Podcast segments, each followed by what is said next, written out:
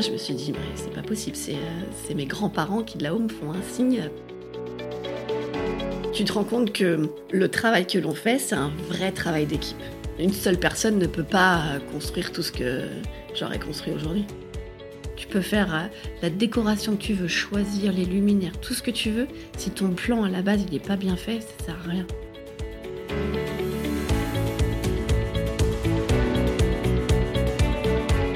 Changer le monde, ça passe par changer la place des femmes et mettre en lumière les rôles modèles qui façonnent notre époque en créant une nouvelle économie.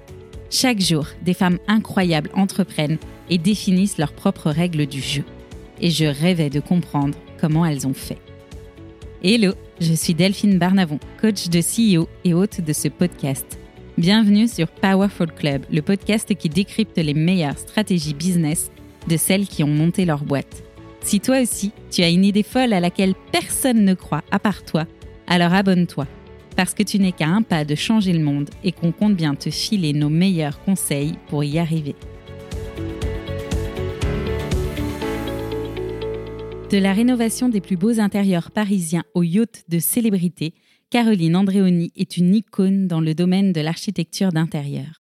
Celle qui est aussi humble que talentueuse répondrait probablement modestement à cette description, et pourtant, ce n'est pas moins de 120 000 followers qui suivent assidûment son travail sur les réseaux sociaux et s'inspirent de sa patte inégalable.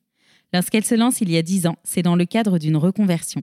À l'époque, elle dirige sa propre agence d'immobilier et réalise que beaucoup de ses clients ont besoin d'aide pour rénover des biens. N'ayant déjà pas froid aux yeux, elle quitte tout et part se former à l'école Boulle. Seulement, lorsqu'elle en sort, aucun studio d'architecte ne l'embauche.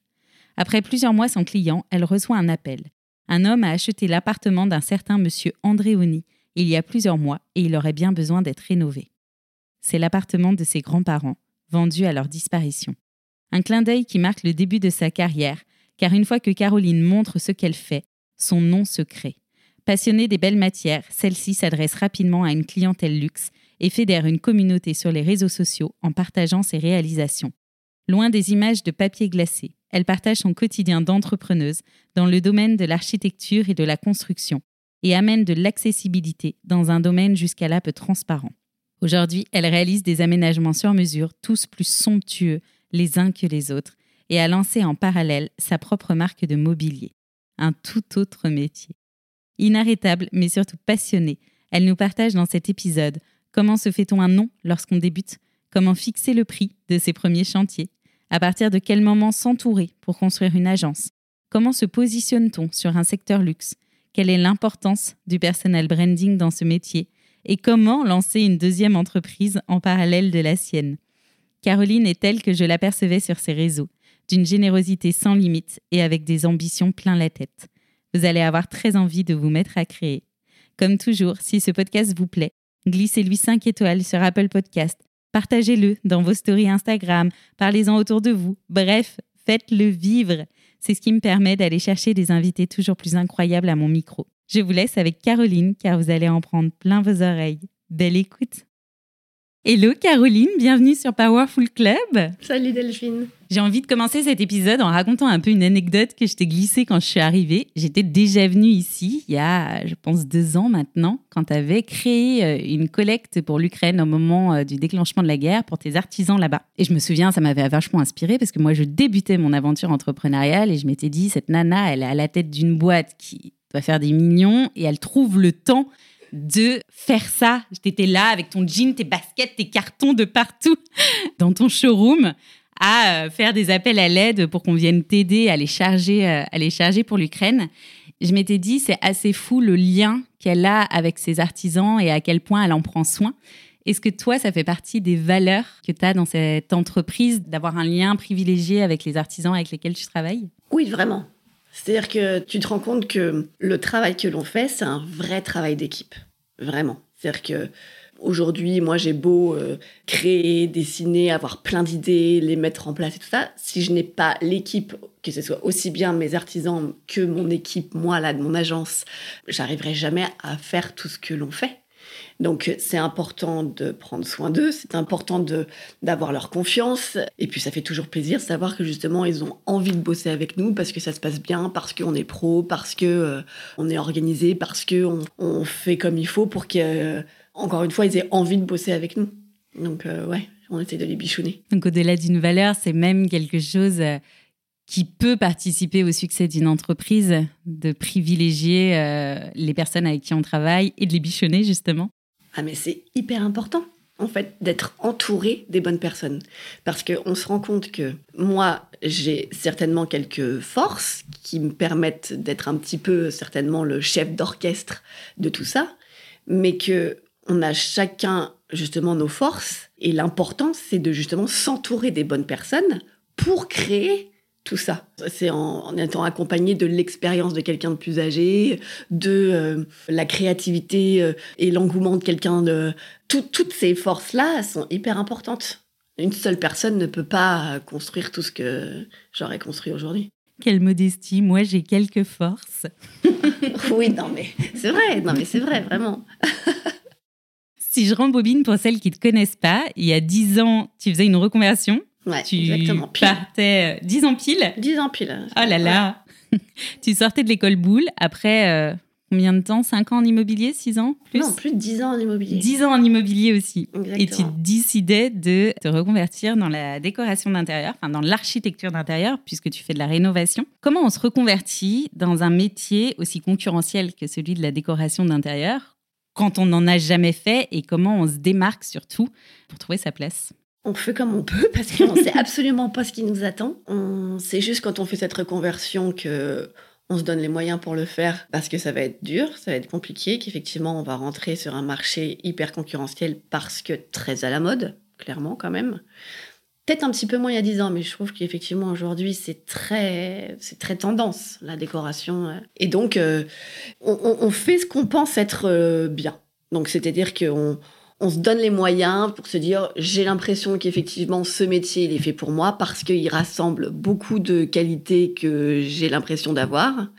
Et après, eh ben, on fait l'exercice de commencer à faire un petit projet euh, toute seule, de se rendre compte que ça marche bien, et euh, ensuite de s'entourer de personnes parce que euh, on voit qu'on a des demandes qu'on peut pas faire tout tout seul, et puis de commencer à gérer effectivement le côté structurant d'une nouvelle société. Euh, et voilà, et, de, et petit à petit, puisque c'est effectivement ça fait déjà dix ans, petit à petit on fait son chemin et, euh, et on trouve des stratégies, des moyens de se différencier des autres surtout. Parce que c'est ça, je pense, la base, c'est d'arriver à pas faire comme tout le monde, quoi. Est-ce que tu te souviens comment tu as trouvé tes premiers clients? Alors mes premiers clients, euh, oui, ça je m'en souviens très bien, puisque mon premier client était celui qui avait acheté l'appartement de mes grands-parents. Et alors que ça faisait presque un an que je m'étais reconvertie, mais que je ne trouvais aucune agence qui voulait m'embaucher, puisqu'au départ, moi, je voulais travailler dans une agence. C'était pas les quatre mois de formation que j'avais fait au Greta qui me suffisaient à me rendre crédible dans ce nouveau métier. Malheureusement, les agences d'archi en avaient décidé autrement, et honnêtement, j'ai un peu galéré. Elles doivent bien le regretter aujourd'hui quand même. Oui, bah, moi je le regrette pas du tout en revanche, donc c'est très bien. Merci de m'avoir jamais recruté. Et en réalité, ce qui s'est passé, c'est qu'au bout d'un an, alors que j'ai failli me remettre dans l'immobilier, Là, je, reçois un, message sur LinkedIn euh, pour me dire Je ne sais pas si vous êtes la fille de monsieur Andréoni qui m'avait vendu l'appartement, mais euh, j'aurais bien besoin d'un coup de main puisque euh, j'habite à l'étranger et il faudrait meubler cet appartement-là. Et là, je me suis dit Mais c'est pas possible, c'est mes grands-parents qui de là-haut me font un signe pour me dire on voit bien que tu te galères un peu, on va donner un petit coup de pouce. Et je me suis retrouvée dans cet appartement euh, qui était complètement transformé puisqu'en plein travaux, mais dans lequel quand même mon grand-père m'avait appris à dessiner. Donc c'était euh, un vrai beau clin d'œil. Et je me suis dit, il faut absolument que je l'aie. Et voilà, j'ai réussi à, à, avoir ce premier chantier que finalement euh, j'ai mené à bien, mais même la partie architecture d'intérieur, puisqu'il s'était fait planter par son, par son entrepreneur. Donc euh, euh, j'ai terminé euh, cet appartement aussi bien au niveau travaux que décoration. Et à la fin de ce chantier, je me suis dit, ok, je monte ma boîte. je connaissais pas ce pan de l'histoire, je trouve ça hyper beau que ton ah premier client, ça, ça, ait été l'appartement de tes grands-parents, c'est incroyable. Ouais, ouais, incroyable, vraiment.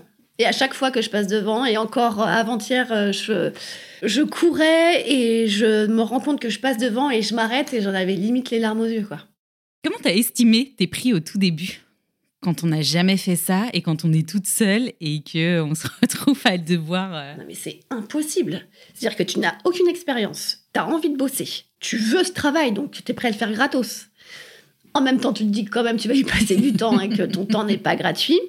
Mais tu vas passer beaucoup plus de temps que quelqu'un qui a de l'expérience. Donc tu ne peux pas calculer ton temps et te dire que tu vas faire payer en fonction du temps que tu vas passer, puisque tu vas passer beaucoup plus de temps que quelqu'un qui connaît ce métier.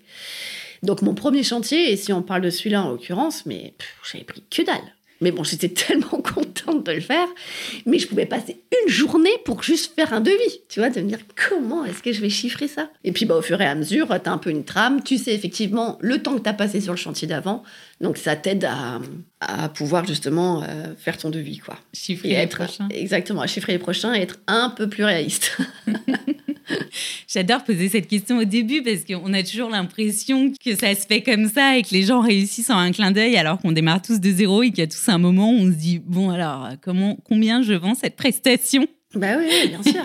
et à quel point je suis prête à baisser mes prix pour avoir un premier retour client et pouvoir derrière aller en démarche Oui, mais c'est même pas baisser mes prix parce que moi je me suis jamais dit je baisse mes prix. C'est qu'est-ce que je fais comme prix là, en sachant que je veux avoir ce chantier il faut que de toute façon, euh, j'ai ces chantiers-là pour commencer. Et parce que je sais qu'on a, on fait un métier qui est très visuel et que si je me débrouille bien, et a priori c'est ce qui s'est passé, euh, voilà. Mais c'est de se dire, euh, je fais mon propre expérience et après je pourrais augmenter mes tarifs. Mais je peux pas commencer en étant trop gourmande, ça marche pas. Aujourd'hui, tu penses que tu aurais passé moitié moins de temps sur ce chantier si tu avais le même affaire? Clairement. ah bah ça c'est évident. non mais bien sûr, j'ai passé déjà un temps. Imagine, je reprenais ce chantier, c'était pas moi qui. Je me, je me, retrouvais par exemple avec les corps encastrés dans les murs des robinets. Je ne savais pas quelle était la marque des robinets. Donc j'ai dû faire une recherche pour retrouver. Enfin voilà, j'avais quand même euh, un bon bazar ce premier chantier. Mais oui, aujourd'hui, euh, j'ai une flopée d'artisans autour de moi avec qui euh, je travaille en toute confiance à l'époque, il a fallu que je cherche chaque, euh, chaque intervenant, et puis tu tombes pas forcément sur le bon pro, euh, au premier coup. Hein. Donc, euh, ouais, aujourd'hui, le même projet, je le fais en deux fois moins de temps, c'est sûr. Ça allait être une de mes questions d'ailleurs. Comment tu trouves des artisans qui fonctionnent avec toi, en dehors du fait que ce soit des bons ou pas d'artisans? Enfin, tu vois, ça c'est un jugement de valeur, je pense, derrière, mais Comment tu les trouves? Comment tu signes avec des prestataires qui sont alignés avec ce que toi, tu as envie de créer? Je pense que la démarche pour tout le monde est à peu près la même. C'est-à-dire que tu testes.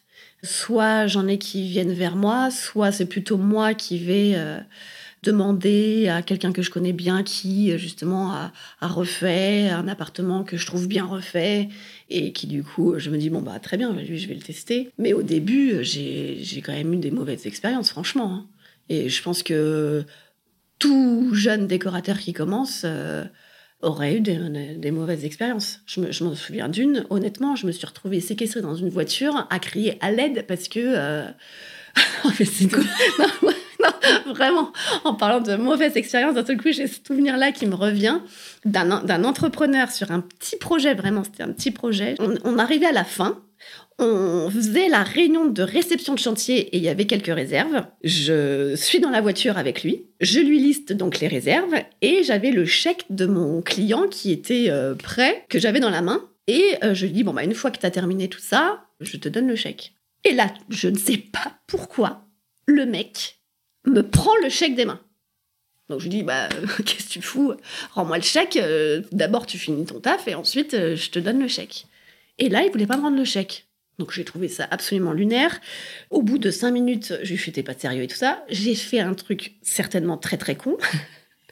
je lui ai pris du coup sa clé de voiture qui était sur le contact en me disant en fait euh, mec tu veux pas prendre mon chèque tu partiras pas d'ici tant que j'ai pas mon chèque c'est parti complètement en vrille il m'a sauté dessus parce que je voulais pas lui rendre ses clés et là je me suis retrouvée dans une position mais vraiment mais allongée au niveau alors que j'étais passagère je me suis retrouvée la tête allongée sur la place conducteur, à regarder, et dans tous les sens, c'est moments, enfin, on faisait quand même six mois qu'on travaillait sur ce petit projet. Tout s'était quand même relativement bien passé, mais je savais de toute façon que j'allais pas travailler avec lui parce que, enfin voilà, c'était il y a dix ans. Hein. Et là, je me revois d'un seul coup, il commence à m'étrangler tout, et je commençais à me débattre.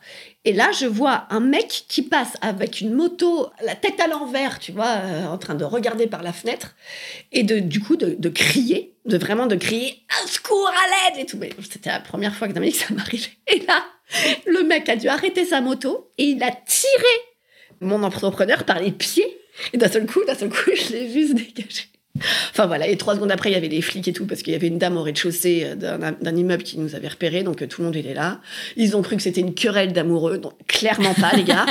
Euh, donc, qui me rend mon chèque, je lui rends ses clés, je veux plus jamais entendre parler de lui.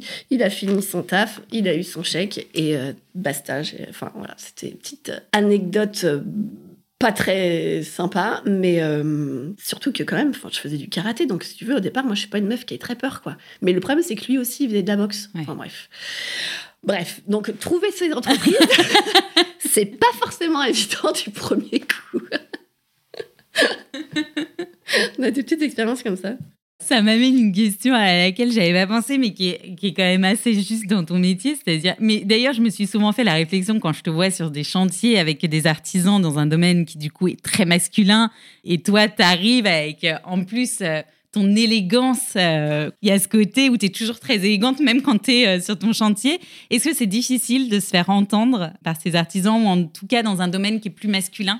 Honnêtement, ça, marche vraiment. C'est-à-dire qu'à partir du moment où, dès le départ, quand tu travailles avec les entreprises, tu leur montres que tu connais ton métier, que tu sais de quoi tu parles, que tu es crédible en fait, que tu vas avoir ton propre avis quand euh, il y a un sujet, euh, une problématique à résoudre et que tu vas être là en train de parler de technique, clairement tu es crédible et ils te font confiance et ça se passe très très bien j'ai jamais eu vraiment euh, trop de problèmes. Donc bien maîtriser la partie technique. Oui, mais en sachant qu'on l'apprend aussi. C'est-à-dire que combien de fois euh, je me retourne vers mon entrepreneur en disant bah, donc là, qu'est-ce que c'est les solutions? Parce que j'en sais rien. Enfin, euh, voilà. Mais après, on pose des questions, on se renseigne, on apprend. Enfin là, ça fait dix ans que je fais ce métier les chantiers sont de plus en plus gros, euh, on fait des choses différentes à chaque fois, on pousse le trait un peu plus loin parce que forcément, on a envie d'être de plus en plus haut de gamme et tout.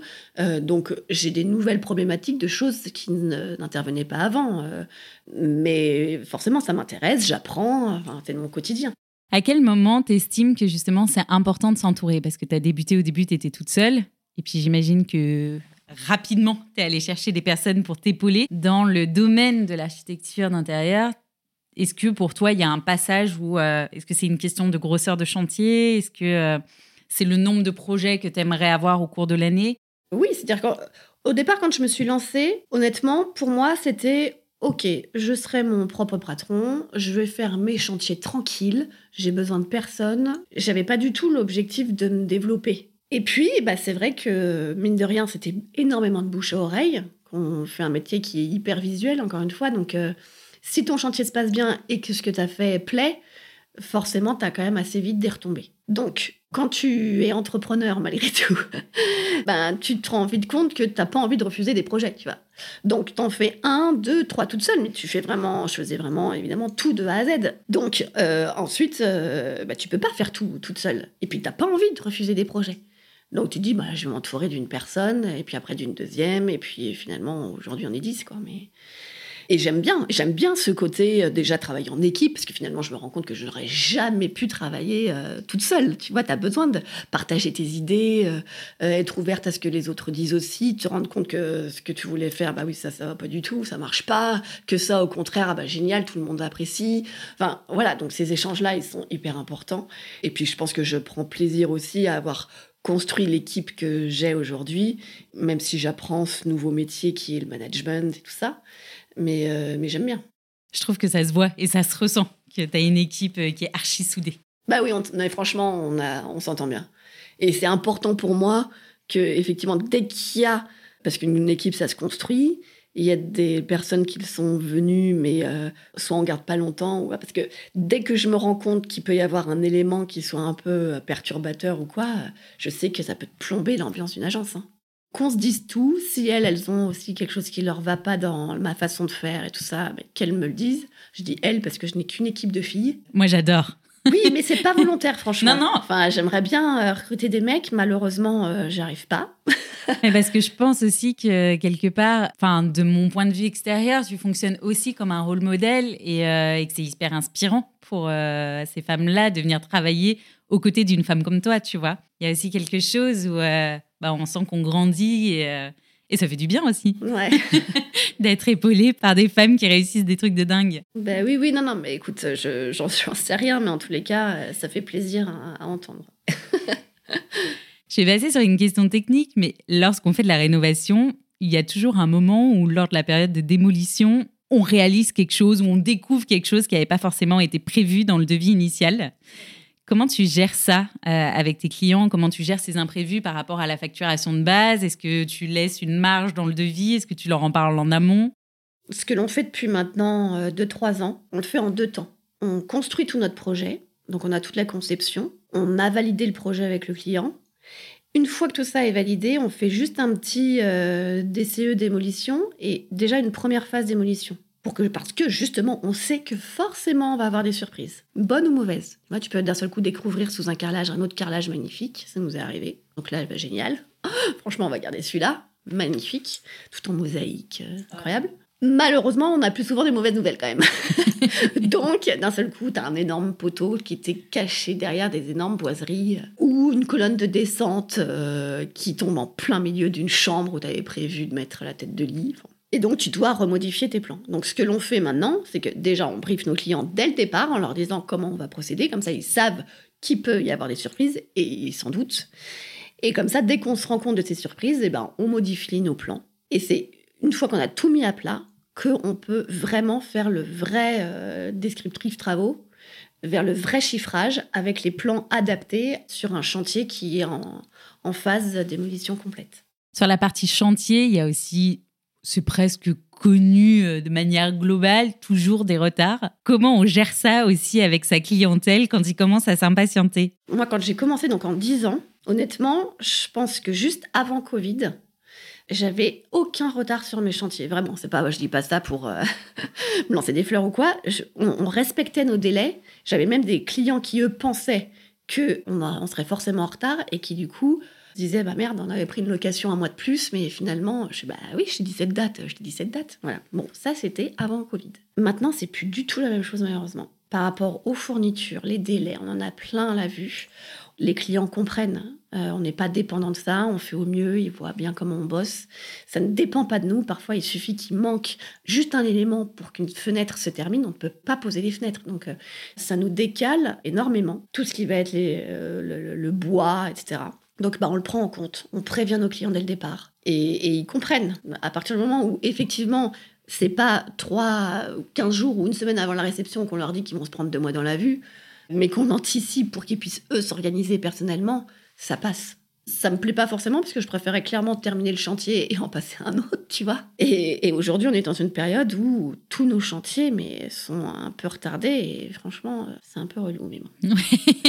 c'est pour ça que je te pose la question parce que c'est un vrai sujet aujourd'hui. On n'a pas le choix et franchement, je suis pas la dernière à être après tous mes fournisseurs et ils me connaissent suffisamment pour leur dire euh, putain vas-y les gars là euh, on y va enfin on a envie de passer à un autre quoi. Mais voilà ils sont eux dépendants de leurs fournisseurs et qui eux sont dépendants enfin bref c'est comme ça Travailler avec du particulier, c'est encore quelque chose de différent que de travailler, euh, par exemple, euh, pour des marques, des entreprises. Je te dis ça parce que dans mon ancienne vie, j'ai ouvert pas mal de boutiques. Donc, j'ai travaillé avec des agences de design pour faire de l'agencement sur mesure, de la rénovation euh, d'anciennes boutiques, pour créer des nouveaux concepts. Et j'avais l'impression d'avoir une exigence déjà folle. J'étais dans le domaine du luxe, le moindre détail, il fallait y prêter attention. Le jour où j'ai fait des travaux pour mon propre appartement, je me suis rendu compte que l'exigence que j'avais était euh, à des années-lumière de celle que j'avais pour chez moi. Où tu as l'impression que le moindre petit truc du fait que tu vives dans cet appartement, tu le vois tous les jours devant toi, alors qu'une boutique, finalement, un peu moins. Quels seraient tes meilleurs conseils pour travailler avec des particuliers et à quel point ça peut être différent? Est-ce qu'il y a une exigence euh, différentes à apporter quand on bosse justement sur... Euh, Moi, l'expérience du B2B, on va dire, de travailler pour justement la restauration ou euh, un hôtel ou quoi, c'est mon, c'est mon rêve. Mais pour l'instant, euh, j'en ai pas encore fait. Donc c'est vrai que moi, mon expérience jusqu'à présent est quand même très résidentielle et énormément avec le particulier. J'ai travaillé quelques fois avec des professionnels. C'est vrai qu'on ne travaille absolument pas de la même façon. Quand tu travailles avec le particulier, qui te choisit parce qu'il connaît justement euh, ton savoir-faire et il a envie d'avoir un, appartement qui ressemble malgré tout maintenant aux intérieurs que l'on réalise, il est très impliqué. et on parle de son chez lui. Il va y vivre. Donc oui, il est très exigeant et on comprend. Donc aujourd'hui, nous, euh, on, est très habitués puisque ça fait ça fait plus de dix ans maintenant que j'ai des chantiers pour des particuliers. Donc euh, donc et moi-même, je suis très exigeante aussi. Euh, donc ça me va bien parce que je veux juste qu'ils soient contents. Et on a envie de leur faire un appartement qui leur ressemble. Donc on prend bien le temps d'apprendre à les connaître, dès le départ de connaître leur cahier des charges, comment ils vivent, pour que cet intérieur oui, est une vraie personnalité, mais que surtout ils s'y sentent bien, tu vois, euh, que le plan il soit bien fait, euh, parce que c'est quand même la base. Donc euh, oui, l'exigence des clients, elle me semble légitime puisqu'ils investissent quand même pas mal dedans. Je trouve ça intéressant parce que tu parles de comprendre comment ils vivent. Donc, c'est pas juste uniquement de la partie technique et de la partie décoration, c'est presque de saisir un peu la personnalité de tes clients en amont. Complètement. Complètement, parce que encore une fois, c'est, on parle pas d'un lieu qui va recevoir du public euh, euh, une journée ou le temps d'un dîner.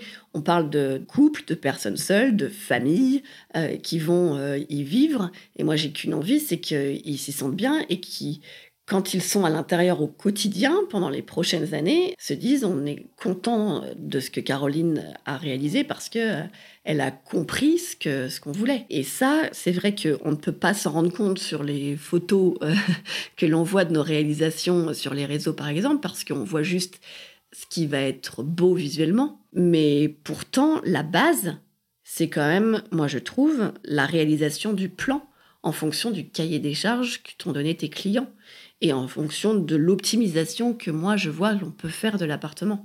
Pour moi, ça c'est indispensable. Tu peux faire euh, la décoration que tu veux, choisir les luminaires, tout ce que tu veux. Si ton plan à la base il n'est pas bien fait, ça sert à rien. Et en plus de ça, ça te coûtera pas plus cher de bien le faire. C'est juste qu'il faut que ça soit bien pensé. à quel moment tu dirais que ton entreprise a passé un cap? Que tu t'es vraiment positionnée en tant qu'agence presque et plus uniquement en tant qu'indépendante? Assez rapidement si on parle entre indépendante et agence, puisque je pense que j'ai été seule euh, pendant un an et demi, mais qu'ensuite, à partir du moment où tu es, oui, euh, 3 à 4, que l'on voit comment ça se développe, je me suis assez rapidement considérée comme, euh, comme une agence. Après, ça a été, je trouve, euh, très progressif, mine de rien. C'est-à-dire que j'ai pas d'un seul coup, je suis pas passée de toute seule où euh, j'ai embauché euh, six personnes d'un coup, tu vois, on n'est pas passé de, de 2 à 10. Euh, ça a été vraiment progressivement, chaque année, le développement se fait comme ça. Donc, j'ai pas le sentiment de me dire, j'ai eu un cap d'un coup où il fallait que j'embauche énormément de monde parce que j'avais euh, beaucoup de chantiers à rentrer.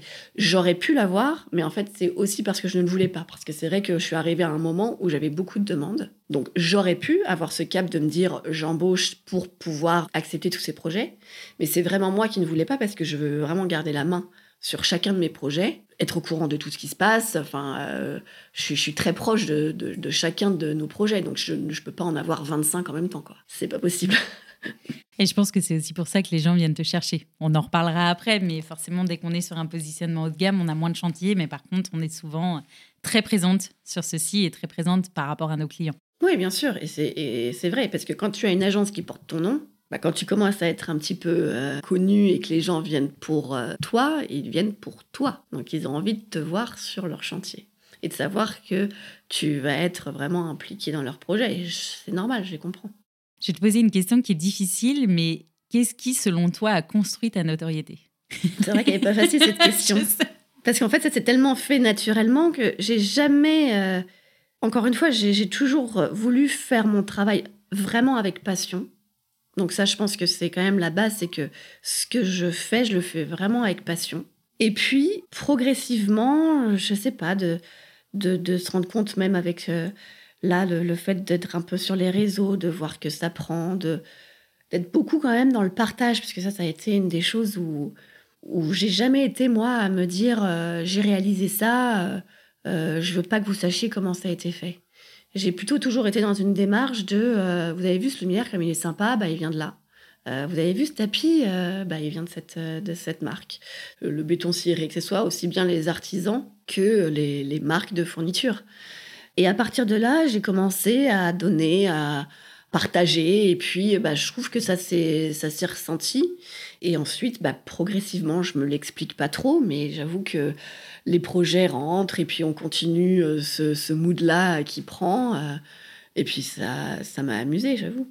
Donc, donc euh, on continue et puis on se dit, bah, voyons où ça peut nous mener. Mais quelque chose qui me semblait complètement irréel au départ, de me dire qu'un jour j'aurais cette euh, renommée-là, entre guillemets, et sachant que pour moi aujourd'hui, les réalisations que je fais, par rapport à ce que d'autres architectes qui sont bien plus doués que moi réalisent, je ne le comprends pas trop.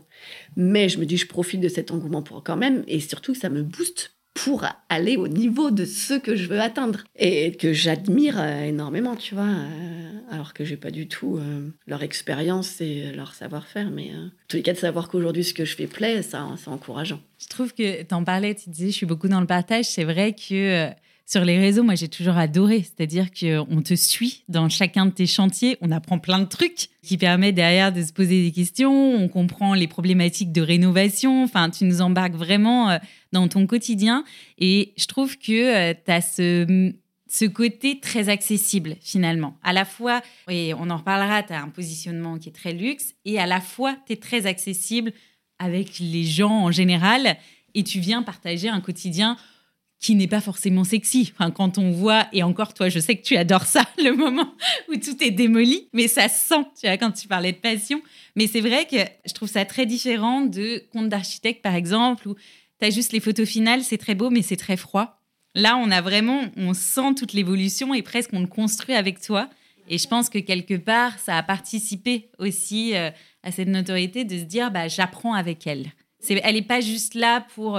Venir me montrer un résultat fini. Euh, c'est, je me dis, si moi j'avais voulu devenir architecte, ça m'aurait vraiment inspiré de me dire, ah bah tous les jours je peux apprendre un peu. J'ai découvert le mot staff grâce à toi. Je ne deviendrai jamais architecte, je suis hyper contente de le connaître.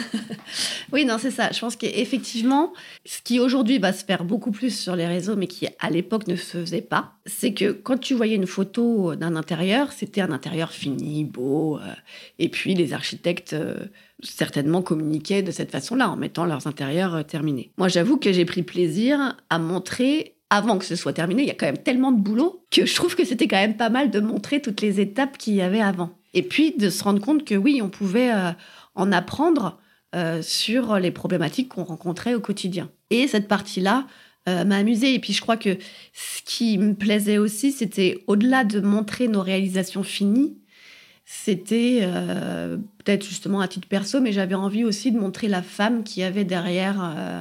alors encore une fois, la femme est maintenant toute mon équipe, mais parce que souvent on arrive peut-être plus aussi en tant que personne qui regarde de se, de se projeter quand on arrive à mettre une personne derrière toutes ces réalisations. Et en plus de ça, et d'ailleurs on le voit sur les réseaux, je montre pas forcément uniquement que ce qui va être architecture. Je montre un petit peu aussi ce côté euh, de femme entrepreneur que je suis, mine de rien, et euh, qui adore voyager et qui, a priori, a une vie quand même pas mal remplie, quoi. et qui plaît. Je vois bien que ça plaît. Enfin, quand euh, je vois que je suis suivie euh, et tous les messages que je reçois, c'est hyper euh, bienveillant et ça, ça, fait plaisir. Quoi. Ah, moi, quand je te vois partir en van avec tes deux petites filles, j'adore. Oui, oui, je trouve que c'est un modèle qui est bien chouette. Et, bah, c'est ce que je t'avais dit quand je t'ai démarché. Je t'ai dit, tu as une ambition qui est ultra saine et j'ai très envie que tu viennes la partager parce qu'il y a ce côté où à la fois tu construis des choses incroyables, de l'autre, tu le partages, tu n'as pas de problème à en parler. À côté de ça, tu as ta vie de maman et tu nous la partages par bribes, par-ci, par-là. Mais tout est finalement très alignée. Enfin, tu vois, la Caroline Andréoni, qui est architecte d'intérieur, c'est la Caroline Andréoni qui est aussi maman. Enfin, on voit pas de distinction entre les deux. Et je crois que c'est une de tes forces.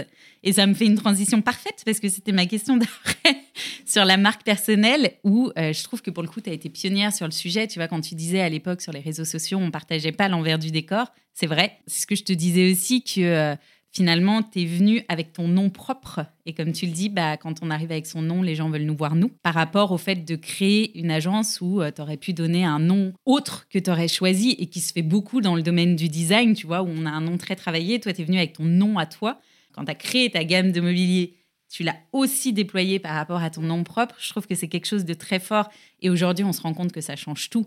Et je suis convaincue que la marque personnelle va prendre beaucoup d'ampleur dans les prochaines années. Est-ce que tu penses que ça vient aussi euh, appuyer à un moment donné euh, cette notoriété ou ça a pu créer quelque chose de différent? On le saura jamais parce que parce que peut-être que si j'avais appelé l'agence différemment, je sais sais pas du tout. Mais c'est vrai que je dirais que c'était plus à l'époque quand euh, j'ai créé ma société et que je devais trouver un nom à ma société.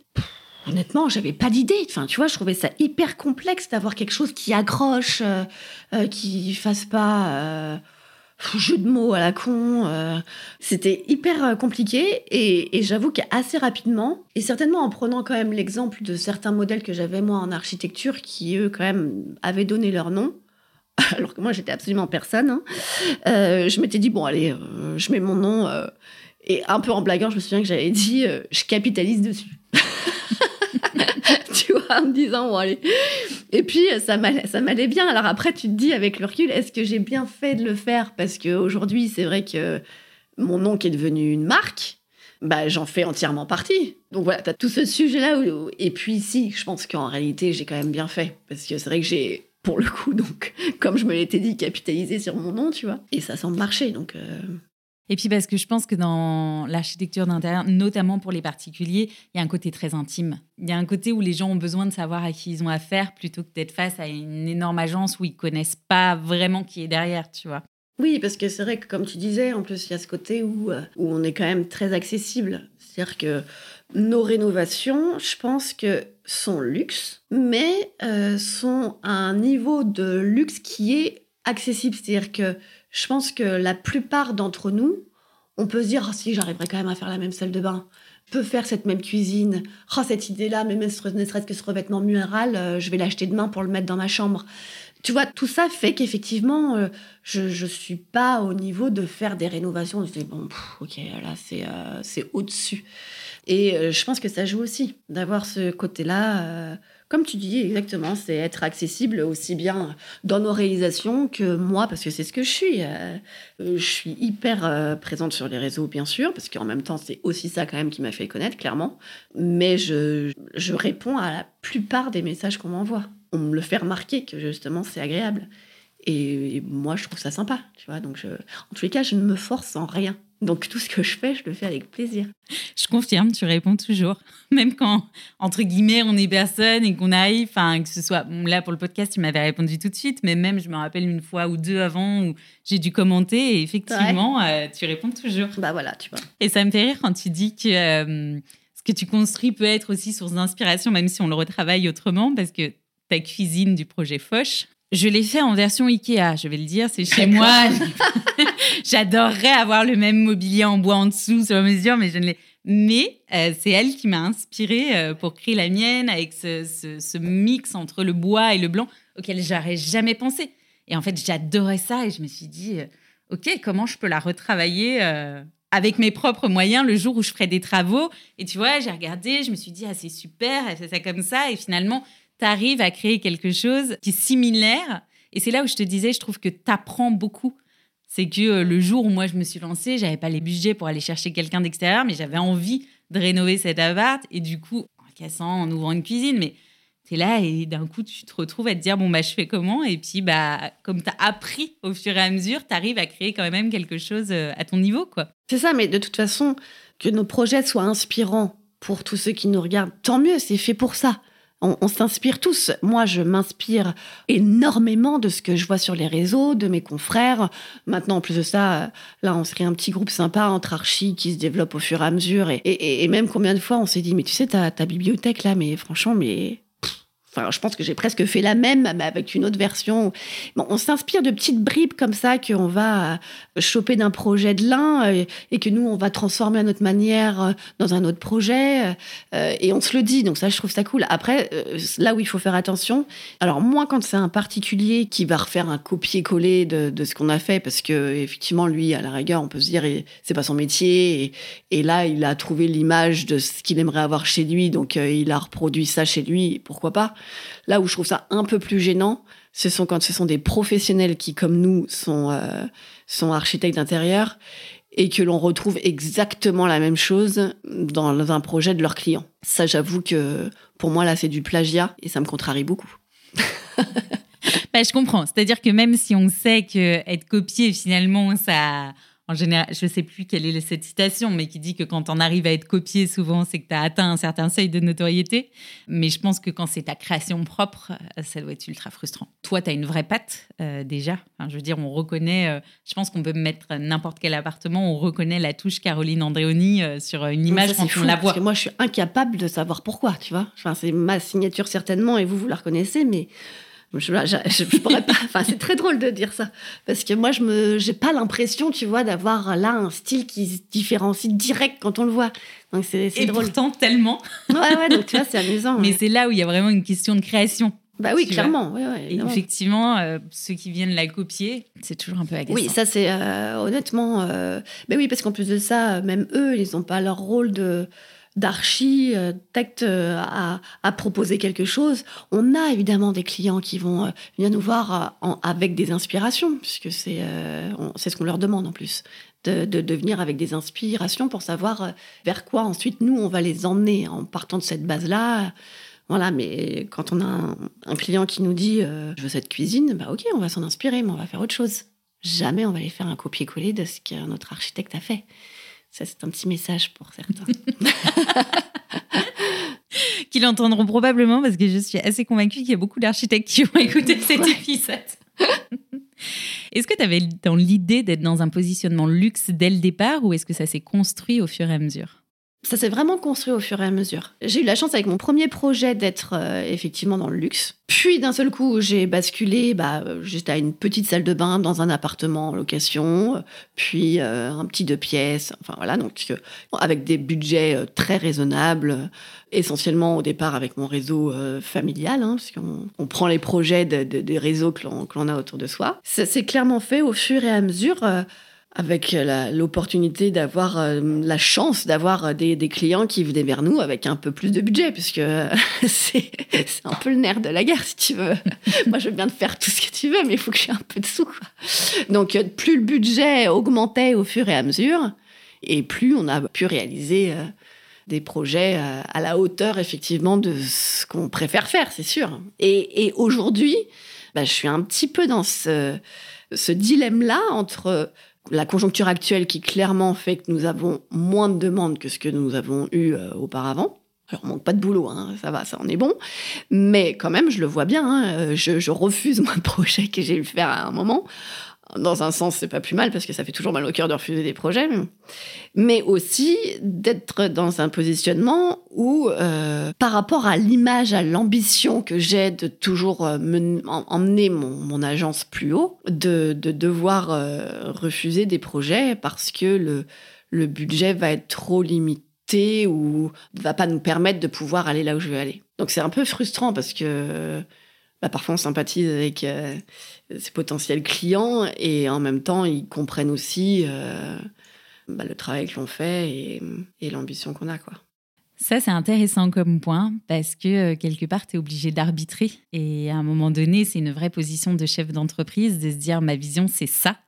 Et là, du coup, c'est pas en accord avec la vision que je veux, malgré tout le côté affectif que je peux avoir et ma passion pour développer des intérieurs. Et donc, j'opère des choix pour porter cette ambition-là. Et je trouve ça hyper fort parce que c'est une des choses les plus dures, je trouve, en tant que chef d'entreprise, à un moment donné, de dire ben non. Bah, en fait, ce qu'il y a encore une fois, c'est que comme je privilégie la qualité, donc la petite quantité de projets que je peux prendre, et non pas euh, effectivement euh, faire euh, énormément de projets, parce que je pourrais avoir cette stratégie-là de dire si moi j'ai du projet, j'ai du projet, j'ai du projet, c'est pas du tout mon objectif. Je préfère faire moins, mais que ce soit beau justement, tu vois. Donc c'est vrai que ne pouvant pas accepter tous les projets qui nous sont proposés, forcément, on a des critères. Et franchement, les critères, je dirais que principalement, j'en ai trois. Un des critères, c'est que le lieu m'inspire. Parce que ça, c'est la base. Si le lieu, je me sens pas bien dedans, qu'il il m'inspire pas quelque chose et qu'il n'a pas une base qui fait que je vais pouvoir faire un, beau projet, euh, honnêtement, généralement, je n'y vais pas. La deuxième chose qui est hyper importante, étant donné qu'en plus, je travaille avec euh, beaucoup de particuliers, c'est la relation justement avec mon client. C'est hyper important. Pendant plus d'un an et demi, on va être en, relation hyper étroite, on va en apprendre énormément sur leur façon de vivre. On, a un lien pendant cette période-là très intense, avec des allers-retours hyper quotidiens, tu vois. Donc, c'est très important pour nous de bien nous entendre avec nos clients. Et aujourd'hui, j'ai une chance énorme de n'avoir que des clients sympas. Et honnêtement, ça change tout parce que j'ai pas eu que ça.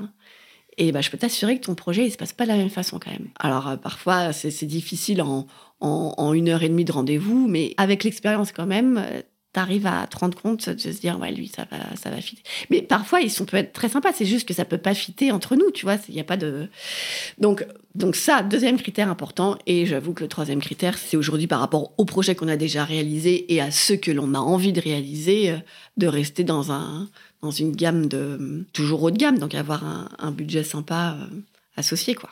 On parle souvent du fait de travailler sur le secteur premium comme un privilège. Celui-ci, il a aussi ses inconvénients, notamment en termes d'exigence des personnes en face de nous, qui ne sont pas les mêmes selon le prix de la prestation. Est-ce que tu as envie de nous partager quelque chose là-dessus? Parce que c'est vrai que tout le monde a l'impression que euh, le luxe, c'est le Graal absolu. Sauf que c'est pas les mêmes exigences sur ce type euh, de projet. Mais alors ça, je suis pas forcément d'accord parce que c'est pas parce que quelqu'un va mettre avoir un budget plus conséquent qui sera plus exigeant que quelqu'un qui aura euh, un budget moindre. Parce que pour celui qui a un budget moindre, il sera tout aussi exigeant par rapport au budget qu'il aura donné, tu vois. En, réalité, quand je vois les projets que j'avais au début avec des budgets euh, moindres, bah, mes clients, quand même, euh, ils étaient exigeants parce que pour eux, c'est, mine de rien, c'est quand même de l'argent, tu vois. Donc, euh, aujourd'hui, effectivement, nous, notre agence a évolué et euh, on, est avec des clients qui n'ont pas peut-être le même statut ou j'en sais rien, mais qui, du coup, effectivement, sont aussi exigeants. Mais pour certains, ne sont pas aussi impliqués que l'étaient ceux qui avaient un budget moindre. Donc, et nous font confiance surtout. En fait, je dirais que la différence, c'est que euh, aujourd'hui, on a vraiment la chance, c'est une chance, mais d'avoir des clients qui nous font confiance parce qu'on a peut-être un peu déjà fait nos preuves. Et à nous, ça nous met aussi une pression supplémentaire parce que c'est là où on se dit justement, il n'est pas forcément regardant. En revanche, c'est vrai qu'il est exigeant et que pendant tout le projet, il va être à, à dire oui, oui, ok, ok, bon, on fait ça, d'accord, très bien, ok, ok. Mais on sait que le jour où il va s'en servir, que d'un seul coup, il va allumer ses lumières, qu'il va se servir de sa douche, euh, voilà, si là, c'est pas impeccable et tout, alors là, je pense que, je pense qu'elle est là, l'exigence. C'est que pendant tout le process, il nous fait confiance, il n'est pas trop là. Mais alors, euh, une fois qu'il fait sa réception de chantier et qu'il y habite, euh, oui, je pense que si ça fonctionne pas comme il veut, donc on n'a pas encore eu le cas de ça, tu vois, mais je pense qu'elle est là, l'exigence, elle est là. Hyper intéressant parce que du coup, oui, c'est toi qui dois être dans l'anticipation et le fait de t'assurer que tout soit parfait, même si la personne n'est pas dans du micromanagement avec toi, quoi. Exactement. Et puis d'être euh, force de proposition, justement, novatrice, etc., tu vois. Se positionner sur un secteur luxe, c'est aussi avoir son nom qui à un moment donné ressort dans les magazines spécialisés. Côté RP, en archi euh, d'intérieur, comment ça se passe? Est-ce que euh, c'est à l'agence dans ton cas, à toi d'aller faire la démarche, de parler des projets, ou est-ce qu'en général, ils viennent de même par rapport aux communications qu'il peut y avoir sur les réseaux sociaux? Est-ce que c'est un mix des deux? Alors, je sais que dans certaines agences, ils ont quelqu'un euh, qui va s'occuper justement euh, de pour qu'il soit publié dans des magazines et tout ça. Moi, j'avoue que je n'ai jamais euh, fait cette démarche-là. Quand je suis démarchée par un magazine, donc ça me fait plaisir parce que je me dis, bon, bah, c'est eux qui viennent vers moi, tu vois, mais j'ai jamais fait la démarche inverse. Alors que j'ai appris récemment que généralement, ce sont souvent euh, les architectes qui vont euh, bah, envoyer leurs projets à, différents euh, magazines potentiellement pour avoir une publication, tu vois. Et en sachant que généralement, les magazines préfèrent que ça passe par un agent parce qu'au moins, ils peuvent s'assurer qu'ils ont l'exclusivité du bien en question de, mon côté, je n'ai jamais eu un, agent RP en privé qui s'occuperait de développer cette partie-là. Tu vois, ça s'est toujours euh, fait de façon spontanée avec les magazines qui viennent vers nous pour l'instant. La puissance des réseaux sociaux. La puissance des réseaux sociaux, exactement. tu as sorti récemment, c'était quand l'an dernier, ta collection de mobilier, euh, Caroline Andréoni, la un maison. An et demi, ça fait un an et demi. Un an et demi. C'est encore un autre business model avec Complètement. des contraintes. ça n'a rien à voir. Qui sont très différentes de ton métier. C'est un autre métier, tu vas dire. ouais. ça faisait combien de temps que vous bossiez sur ce projet-là avec ton équipe? Euh, Ça faisait à peine un an. Ça s'est lancé, bah, tu vois, sur cette table-là, sur laquelle on est euh, aujourd'hui. Euh, quand on a réalisé les travaux de l'agence, qu'on a refait entièrement l'agence, dans cette pièce-là qui nous sert, nous, comme salle de réunion, enfin, ce qu'on veut, tu vois, bureau pour être tranquille, tout ça on a fait sortir un, pied là, de prise électrique au milieu du sol. Et évidemment, je voulais pas que ça se, que ça se voit parce que c'est très moche. Et donc, je voulais trouver une table qui puisse cacher ce pied. Je n'ai pas trouvé. Au final, je l'ai dessiné. Et une fois qu'on l'a installé et tout, je me suis dit, bah, tiens, pourquoi est-ce que finalement on la commercialiserait pas? Et dans la foulée, je me suis dit, bah, tiens, pourquoi est-ce qu'on créerait pas une marque de mobilier donc euh, le, challenge était lancé, l'aventure aussi. Et donc voilà, et c'était parti. Donc on a pendant un an euh, créé une première collection euh, avec bah, toute la création et l'apprentissage de ce nouveau métier. Parce que clairement, ce n'est absolument pas le même métier que celui d'architecte d'intérieur. C'est-à-dire qu'à d'un seul coup, tu passes de l'autre côté à bah, designer du mobilier, à trouver des fournisseurs pour le, produire, la gestion des prototypes, mettre en place tout un, site euh, web marchand, une plateforme de logistique, enfin bref, euh, enfin une montagne qui te prend beaucoup de temps. Mais bon, j'étais hyper contente. Euh, et puis, je pense que c'est quelque chose que j'avais envie de faire depuis un moment. Et pour moi, c'est important de me dire, OK, de toute façon, encore une fois, je lance cette nouvelle structure. Et je me suis toujours dit dès le départ, je ne sais pas si ça fonctionnera. Mais en tous les cas, j'ai besoin de le faire parce que si je le fais pas, je vais le regretter. Et je trouve que c'était à un moment où, euh, sur notre partie archi, l'agence et tout ça fonctionnait bien, et je trouvais que c'était le moment de, de, lancer cette aventure. Et de là, euh, une fois qu'on a eu sorti notre première et même trois collections euh, durant l'année 2022, ça m'a permis en début d'année 2023 de me rendre compte que bah, j'avais tout mis en place, que justement j'avais quand même énormément appris en une année de, de ce nouveau métier et j'ai eu envie, comme je le faisais euh, au quotidien sur ma partie archi depuis toujours, de faire connaître les, les créateurs, les artistes. C'est ça que j'aime bien et de leur proposer d'intégrer en gros notre boutique en ligne. Et au-delà d'être un, juste un site marchand qui va vendre leurs euh, leurs pièces euh, leurs pièces c'est bah, évidemment de les placer dans nos projets euh, c'est de mettre en valeur leur travail en allant à leur rencontre que ce soit dans leur atelier ou ailleurs. Et, et ça que donc on a on a commencé de façon très progressive depuis début 2023 qui me tient à cœur de le faire moi-même en plus. C'est-à-dire qu'on n'est pas du tout dans une optique de euh, rentabilité à devoir rentrer tant de créateurs par mois, par exemple. Tu vois, on est vraiment, je veux vraiment le faire au fil de l'eau, au fil de mes rencontres, et puis de se rendre compte qu'il y a un enthousiasme de tous ces créateurs que je rencontre qui me disent mais avec grand plaisir. Enfin, nous, on voit bien tout ce que tu fais et, euh, et c'est complètement euh, cohérent avec ta façon d'être, de mettre en valeur les, les, les, créateurs et tout. Donc moi, oui, euh, donc c'est hyper agréable. Et puis moi, je, enfin, ça me passionne quoi. Enfin, ça me passionne quand j'écoute leur histoire, quand je vais les, les rencontrer dans leurs ateliers, quand je vois comment c'est fait.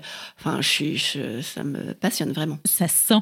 Ouais. Donc du coup, c'est je suis contente de aujourd'hui développer Karine Androni la maison en ayant donc nous nos propres euh, euh, créations, tu vois, que l'on édite, mais aussi euh, toutes ces belles pièces de, créateurs et, En gros, un peu l'envie que j'ai sur euh, Caroline Androni la maison, c'est de se dire euh, tiens, euh, va sur son site, elle va avoir une belle sélection de, de, jolies choses qu'on peut aussi bien pour offrir que pour chez nous, quoi. Et l'idée étant, pour chaque créateur que je rentre, de ne pas rentrer tout leur catalogue, hein, mais vraiment de choisir les pièces qui me touchent, qui me plaisent. Je trouve ça incroyable parce que tu es en train de créer une marketplace en fait. Ouais, c'est un peu une marketplace, mais de, de, de mes coups de cœur, tu vois. et de créateurs qui ont un vrai savoir-faire derrière. Quoi. Administrativement parlant, ça s'ouvre sur une autre société Oui, oui. Ne sachant pas que j'allais faire euh, cette partie-là, hein, mais quand j'ai créé ma société, euh, oui, je voulais déjà dissocier la partie euh, architecture d'intérieur et la partie mobilier, vraiment. Selon toi, ça a été quoi ton plus gros challenge sur cette nouvelle aventure? Sur la construction de ton propre mobilier, par rapport à ce que tu connaissais jusqu'à présent? Bah, en fait, le plus gros challenge, je dirais pas que c'est par rapport au mobilier en soi, parce que j'ai appris beaucoup, mais euh, quand euh, tu es passionné, t'apprends vite, tu vois. Donc, euh, et puis j'avais quand même déjà un réseau de fournisseurs et tout, donc ça n'avait pas été le plus gros de, de trouver les bons fournisseurs, même si c'est un vrai boulot. Je dirais que le challenge, il est beaucoup plus au niveau de l'entrepreneur que je suis, puisque bah déjà ça a été un vrai challenge d'un investissement personnel quand même. Hein. C'est-à-dire que on peut pas dire que j'étais à mi-temps sur ma première euh, société, tu vois. Mais là, je m'en suis collé une en plus. Donc, il y a, vraiment déjà cet investissement euh, personnel et aussi un vrai investissement euh, financier qui aujourd'hui prend, mine de rien, une grosse place, tu vois. Parce que quand tu commences en tant qu'architecte d'intérieur, t'as pas besoin de grand-chose en investissement. Tu as un ordinateur, tu as tout qui est dans ta tête, quoi. Donc, tu, tu commences seul, tu as juste besoin de ça. Quand tu commences bah, la deuxième société comme j'ai créé là, ah bah, il te faut du stock, il te faut effectivement avoir mis énormément de choses en place. C'est pas la même. Donc euh, aujourd'hui, je vois bien que pour moi, je suis toujours là dans le challenge de, de cette construction de deuxième, de deuxième boîte, tu vois. Ouais, c'est ce que disent la plupart des personnes qui construisent un produit. C'est qu'au début, bah, il faut de l'argent, quoi. C'est le nerf de la guerre pour pouvoir construire plus de produits et, euh, et, développer la gamme et aller chercher du coup ta croissance euh, grâce à ça. Alors qu'effectivement, dès que tu es sur du service, euh, tu peux commencer avec toi et ton ordi. Et, Exactement. Ouais, tu grandis petit à petit. C'est vrai. Tu parlais euh, de l'investissement temps, c'était ma question d'après justement. Comment on divise son temps quand on a euh, finalement deux métiers, deux entreprises différentes, plus une vie de maman, oui, accessoirement. juste à côté. bah, on s'organise, hein. on apprend au fur et à mesure. Je pense qu'au début, clairement, j'étais tellement euh, dans la création de, mon agence. J'avais pas encore d'enfants. Enfin, j'étais, mais vraiment à fond, c'était non-stop euh, tout le temps. Après, bah, justement, j'ai eu mes deux filles quand même en même temps. Enfin, en même temps, à deux ans d'écart, mais je veux dire en, pleine création, tu vois. Et puis bah, là, d'un seul coup, tu relativises vachement quand même, parce que ma vie perso euh, est plus importante que ma vie pro, tu vois. J'ai ce besoin euh, de passer du temps avec mes filles et de vouloir euh, les voir grandir et qui est indiscutable. Enfin, il n'y a, pas de, a pas de sujet. Donc, bah, ce qu'il faut, c'est juste bien s'entourer. Il n'était plus question de continuer à faire ma compta le dimanche, tu vois, par exemple. Donc, au bout d'un moment, ma Manon nous a rejoints et je devais normalement l'embaucher à mi-temps. Finalement, je l'ai pris à plein temps et puis euh, on est toutes débordées. Mais donc ça se construit, on, s'organise au fur et à mesure et puis euh, on arrive à se dire euh, là je suis au boulot, donc je me concentre sur le boulot et j'avoue que quand c'est le cas, J'avoue, je pense pas forcément beaucoup à mes filles à ce moment-là, tu vois. Mais c'est normal. Voilà. Alors l'exercice est moins vrai à l'inverse, mine de rien. C'est-à-dire que quand euh, tu es à la maison, c'est clair que je suis pleinement avec mes filles et j'essaye de partir en vacances avec elles très souvent, etc. Mais quand même, tu as toujours un peu de boulot à la maison. On a trop de sujets, on est architecte d'intérieur, enfin des, des problématiques de chantier, c'est constant, donc ton esprit ne peut pas se reposer. J'ai la chance de pas avoir à dormir beaucoup, donc ça m'aide, mais quand même. Et après, ça, tout ça s'organise et, ça marche. J'arrive à faire des vrais breaks et c'est important en plus, je pense. Je trouve ça important cette transparence parce que euh, quand tu dis on ramène toujours le boulot à la maison, c'est vrai et je crois que ça va être euh, un de nos plus gros challenges de femmes maintenant. Par rapport à des années, je prends où euh, ma maman a été maman au foyer par exemple, tu vois. Bien sûr. C'était encore. Qui a un vrai boulot d'ailleurs. Et qui a un sacré boulot, vraiment.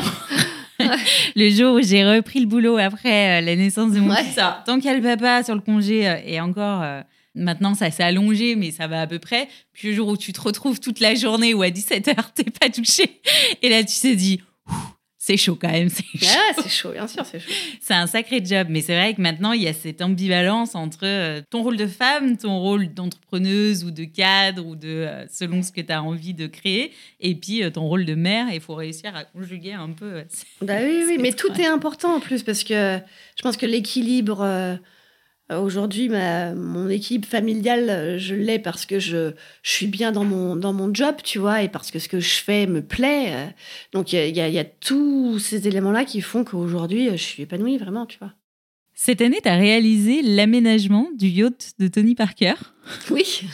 C'est quoi le sentiment lorsqu'on reçoit ce genre de demande quand même un peu improbable? C'est-à-dire, je suis pas sûre que quand tu t'es lancé, tu t'es dit un jour, Tony Parker va m'appeler il va me demander de réaliser l'aménagement de son yacht. Oui, oui, non, absolument pas. Avec euh, Tony, c'est vrai que ça fait plus de deux ans maintenant qu'on travaille ensemble sur euh, différents projets qu'il a, puisque euh, maintenant, c'est un retraité du basketball, et, euh, mais un réel businessman qui a investi dans, dans, beaucoup de sociétés pour lesquelles il est aussi euh, très passionné. Donc, c'est hyper inspirant d'être avec lui. J'apprends beaucoup, vraiment. Il a un mental de dingue et ça m'inspire beaucoup. Et c'est vrai que bah, dans les différents projets qu'on avait, le, le, yacht est, est ressorti avec deux ans et demi de retard sur euh, sa livraison initiale. Quand il est arrivé, euh, me dit écoute Carola, il faut que tu viennes avec moi sur le yacht parce que la décoration, euh, ça marche pas quoi. Parce que c'est vrai que à l'époque, bon, je sais pas qui avait fait la décoration, mais c'était évidemment pas à la hauteur de du yacht, tu vois. Et donc, pour moi, je me suis dit, bah, génial, euh, allons-y. donc, euh, c'était un super euh, week-end avec plusieurs. On était sur le, sur le bateau et à découvrir, moi, le bateau et me dire, OK, allez, je m'occupe de la déco. Alors, qu'on soit bien d'accord, je n'ai pas fait l'architecture d'intérieur du bateau. Hein. C'était vraiment, là, en trois mois, il fallait que l'aménagement mobilier, décoration, œuvre, euh, voilà. Mais ce qui était génial, parce que du coup, ça a été assez court et on avait un timing, c'est qu'il fallait qu'il soit prêt juste avant le Grand Prix. Donc euh, voilà, challenge euh, respecté. Et il est super content et du coup, moi aussi. Et, et aujourd'hui, ouais, il en profite pas mal et il le met aussi en charter.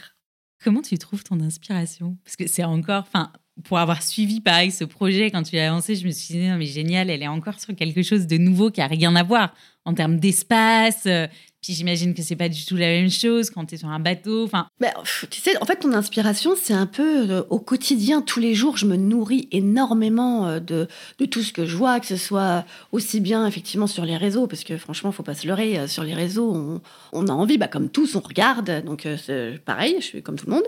Et puis aussi, je sais pas, ça va être parfois un fournisseur qui va me montrer un nouveau carrelage qui vient de sortir, et, et, ce carrelage va me plaire, et je vais vouloir juste faire toute ma déco de ma pièce autour de ça. typiquement, si je prends la salle de bain de mon appart, j'ai eu un coup de cœur pour ce carrelage. Et vraiment, j'ai fait ma salle de bain en fonction de ce, de carrelage que je voulais absolument mettre. Donc, j'ai construit mon meuble en me disant, il faut absolument que le carrelage y rentre dedans, je veux le voir partout. Je comme je voyage aussi beaucoup, ça aide, je pense, au niveau de l'ouverture d'esprit et tout ça. Je trouve que c'est hyper important si on peut euh, bouger, de sortir de son confort euh, et aller voir ailleurs ce qui se passe. Euh, il y, a énormément de, choses et ça m'inspire beaucoup. Qu'est-ce qui te rend le plus fier sur ces dix dernières années? Ce qui me rend le plus fier, si je parle au niveau pro, bah, c'est évidemment euh, ce que j'ai quand même réussi à construire jusque-là. Tu vois, j'avoue que je peux le dire, tu vois, même si au départ, j'avais tellement pas confiance en moi. Tu sais, quand tu te reconvertis, que tu te dis, est-ce que ce métier est fait pour moi? Je sais que j'étais pas bien dans le métier que je faisais avant. Et puis qu'après, bah, tu vois que ça marche, que les gens euh, sont contents, parlent de toi. Du coup, tu gagnes tellement en confiance en soi, tu vois. D'un seul coup, tu te dis... Euh, ok, et tu continues et, franchement, là, depuis tout à l'heure, on parle et je parle avec passion de ce métier-là, mais je t'assure que c'est pas tous les jours facile, franchement. En tant que femme entrepreneur, tu as forcément des périodes de doute, de remise en question. Il arrive des merdes sur les chantiers. Alors, t'apprends ça aussi avec l'expérience du temps, tu vois. Au départ, tu t'en fais tout un monde, tu dors pas de la nuit et tout ça. Avec le temps, tu dis, ok les gars, on va trouver une solution de toute façon, tu vois. Donc tu prends du recul. Mais quand même, dans, là, ça va être plus sur moi, ma partie euh, de femme entrepreneur et tout.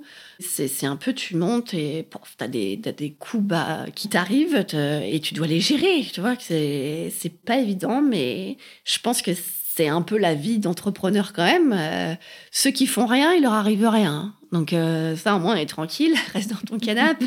Franchement, tu t'arriveras pas de conneries, de malheur ou quoi que ce soit. Moi, j'aime faire. J'avoue, je j'ai pas trop peur. J'ai envie de me lancer et puis euh, et puis de me dire, euh, on verra bien, tu vois. Et en tous les cas, je donne tout. Donc aujourd'hui, honnêtement, ouais, je suis quand même fière de moi. Je suis fière de ce que de ce que je suis arrivée à faire et puis et puis on verra la suite. Tu vois. Oui, j'adore entendre ça. on a tellement de mal à le dire parfois, alors qu'on accomplit des choses qui peuvent être incroyables. Oui, alors je pense pas avoir accompli des choses incroyables, mais euh, mais dans ton domaine, mais dans mon domaine, euh, je sais, je sais pas, mais euh, en tous les cas, je suis contente à mon niveau de, de ce que j'ai réussi à faire. Ouais. ouais et c'est une sacrée source d'inspiration pour tous ceux et toutes celles qui arrivent derrière, en fait. C'est toujours ça, c'est de se dire, euh, comme moi j'arrive à ce niveau-là, bah, derrière, je vais aider tous les autres qui en sont au mois d'il y a 10 ans et qui cherchent justement comment faire, quoi. Bah, bien sûr, bien sûr. Et qu'est-ce que tu rêves de construire pour les 10 prochaines années, du coup? Enfin, honnêtement, des rêves, j'en ai, j'en ai plein après. Entre l'envie, euh, le temps, tu vois, de, de, mettre tout en place. Mais non, après, je dirais que à plus ou moins court terme, mais c'est vrai que j'aime bien ne pas faire toujours la même chose. Donc euh, là, j'avoue que ça fait quelques années que je travaille justement dans le résidentiel. J'aimerais bien euh, aujourd'hui pouvoir développer ma créativité, tu vois, dans un restaurant, un hôtel, parce que le particulier c'est bien, mais euh, ça reste chez lui où il habite au quotidien. Donc en fait, il, veut quelque chose qui soit intemporel et, et il veut pas se lasser de sa déco au bout de trois ans, tu vois. Donc parfois, moi, je me sens un peu frustrée. J'aurais envie quand je vois des lieux où je vais euh, qui sont canonissimes de me dire mais moi aussi, je veux, je veux lâcher ma créativité. Là, je vais y aller, mais moi aussi. Enfin voilà, j'ai plein de trucs à faire, tu vois. Donc euh, c'est un peu mon, mon objectif là sur ces prochaines années, c'est euh, c'est de lâcher encore plus prise et d'aller encore plus fort au niveau de la de ma personnalité et de, dans, des, dans, des, lieux qui peuvent recevoir du public, ça me ferait plaisir. Ah, j'ai hâte de voir ça. Bah, parce que je sais que tu vas y arriver. c'est un appel, c'est un appel. voilà, exactement, exactement. Pour terminer, j'ai toujours trois questions pour mes invités. La première, c'est quel conseil donnerais-tu aux entrepreneuses, non pas qui veulent se lancer, mais celles justement qui veulent se développer, qui ont déjà atteint euh, un stade et qui veulent aller encore plus loin? Pour que justement se développer, il faut peut-être justement se dire, euh, ok, jusque ce que j'ai fait jusqu'à présent, ça marche, puisque aujourd'hui je suis à ce stade-là. Mais comment envisager la suite et comment faire par rapport euh, quand même à un objectif qu'elles ont envie de se donner? Moi, j'avoue que je me remets pas mal en question et que j'essaye toujours de, de me dire quand je veux développer quelque chose, euh, qu'est-ce qui n'a pas été déjà fait, quoi? Parce que je pense que ce qui me différencie peut-être un petit peu aussi des autres, c'est que je pense que je fais des choses que d'autres ne font pas. Et c'est comme ça qu'on se différencie. Et je dirais que la base, c'est d'arriver à être le premier dans ce qu'on fait. Parce qu'après, justement, on peut être copié, on peut être inspiré et tout, c'est bien, mais quand tu es le premier là, à l'avoir fait, c'est quand même pas mal. Sacré message d'inspiration. Est-ce que tu as un média, un livre, un podcast, un film, peu importe, qui à un moment donné t'a inspiré ou euh, t'a donné envie de créer quelque chose de nouveau? Toi, ça pourrait être un artisan aussi. J'en ai pas un qui m'a fait un déclic. Euh, enfin, quand j'étais beaucoup plus jeune, j'avais euh, une nana qui faisait de la décoration sur céramique et qui m'a. Euh, enfin, je sais pas, ça m'a. Ça m'a vachement plu et d'ailleurs j'ai même après suivi parce que je, je, dessinais un peu et tout et après j'avais même suivi d'ailleurs une formation pour être décoratrice sur céramique tu vois donc je peignais sur des assiettes et tout. Mais euh, je pense que après je me suis dit non, franchement c'est trop niche, j'ai 18 ans, je vais pas faire ça comme métier. Mais aujourd'hui, pour le coup, je suis hyper contente d'être à la place que je suis et de pouvoir mettre en valeur tous ces savoir-faire. Peut-être que ça a été un petit déclic à un moment, ce truc euh, quand même de se dire que enfin le savoir-faire, l'artisanat et tout, ça ouais, j'aime beaucoup Et, euh, et pouvoir aujourd'hui moi être à ma place et pouvoir créer des intérieurs en assemblant tous ces savoir-faire pour, euh, euh, bah, pour créer cette, cet univers, hein, franchement, euh, je suis gâtée. Quoi. Et en allant chercher ces artisans de niche, du coup. Exactement. C'est une belle manière de le finir. Merci beaucoup, Caroline. Merci beaucoup, Delphine, de m'avoir reçue chez moi. J'adore, hein. moi je vais venir télétravailler ici, tout est beau.